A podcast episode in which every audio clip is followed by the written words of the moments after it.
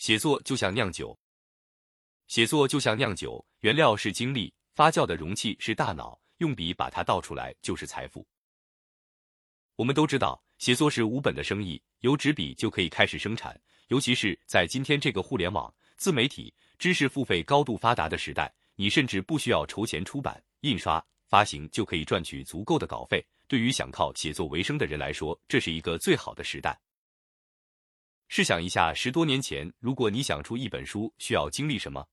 首先，你需要花时间把书写好，然后要找出版社出版。对于没有影响力的新手来说，不太容易找到大社出版，还要通过审批，可能还需要拉赞助、找印刷厂。好不容易印出来了，你还要操心发行的事，各地忙着签售，求书店给你摆到显眼的位置。即使这些你都做完了，书也未必能大卖。如果不能大卖，意味着大量的时间和金钱付之东流。如果能大卖，假设一本书售价三十五元，刨去出版社、印刷成本、发行成本、推广营销成本，最后到你手里，大概估计可能不到五元钱。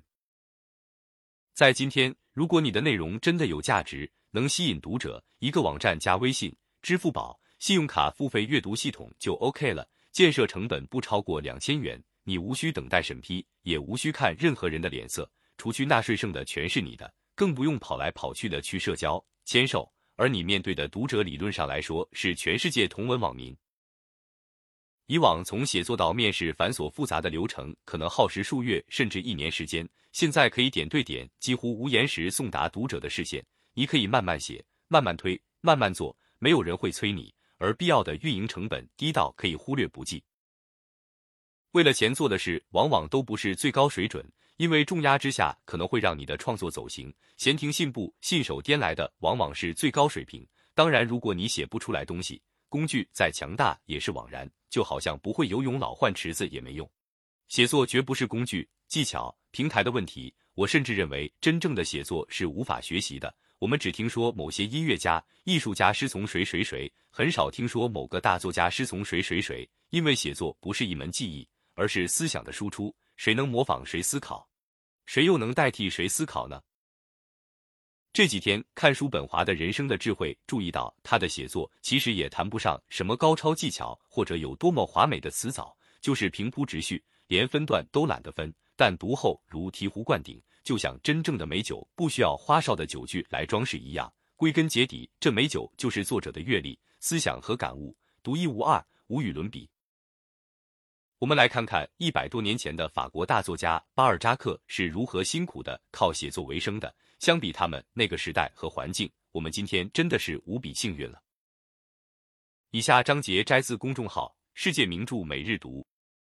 巴尔扎克，一个失败的商人，成功的作家。出生在普通人家的年轻人，十分喜欢文学，但在他三十岁之前，从来没写过令他满意的作品。他的亲人希望他能经商，这样生活可以因此更富足些。但是他却希望能够写作。他最大的希望就是有人能提供他一年生活费用，让他能够安稳的写作。但残酷的生活让他不得不走上经商的道路。他先后办了不少厂子，但没有一家能够成功。他也曾和出版商合作经营书籍，但也失败了。他又办了铸字厂和印刷厂，但厄运连连，这两家厂先后倒闭。而且欠下的巨额债务足以让他还三十年。没有钱的他不得不走上卖字求生和还债的道路。一年之内，他发疯似的写下了三部小说，但那些书反响平平，销售也不理想。而且因为版权得不到保护，即使小说写成，也不足以解决生计问题。他改做记者，为多家日报撰稿。他每天写大量的文字，换来一些微薄的稿酬。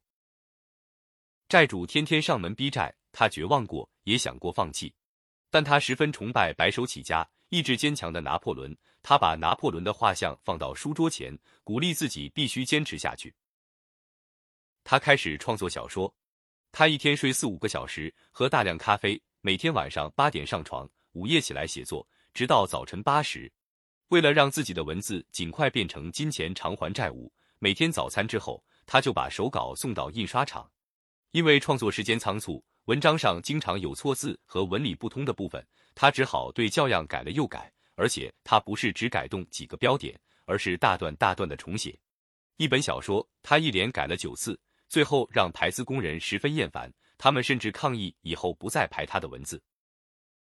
他在三十岁之后的生活几乎全是为债务而发疯式的写作。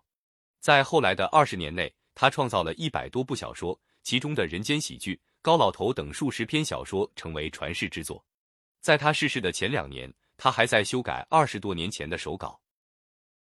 正如巴尔扎克自己所说：“挫折对于天才是一块垫脚石，对于能干的人是一笔财富，对于弱者是一个万丈深渊。”看完巴尔扎克的经历，是不是发现，我们什么都不做，就已拥有了前人无法企及的许多东西，只是大多数人没有发现并加以运用而已。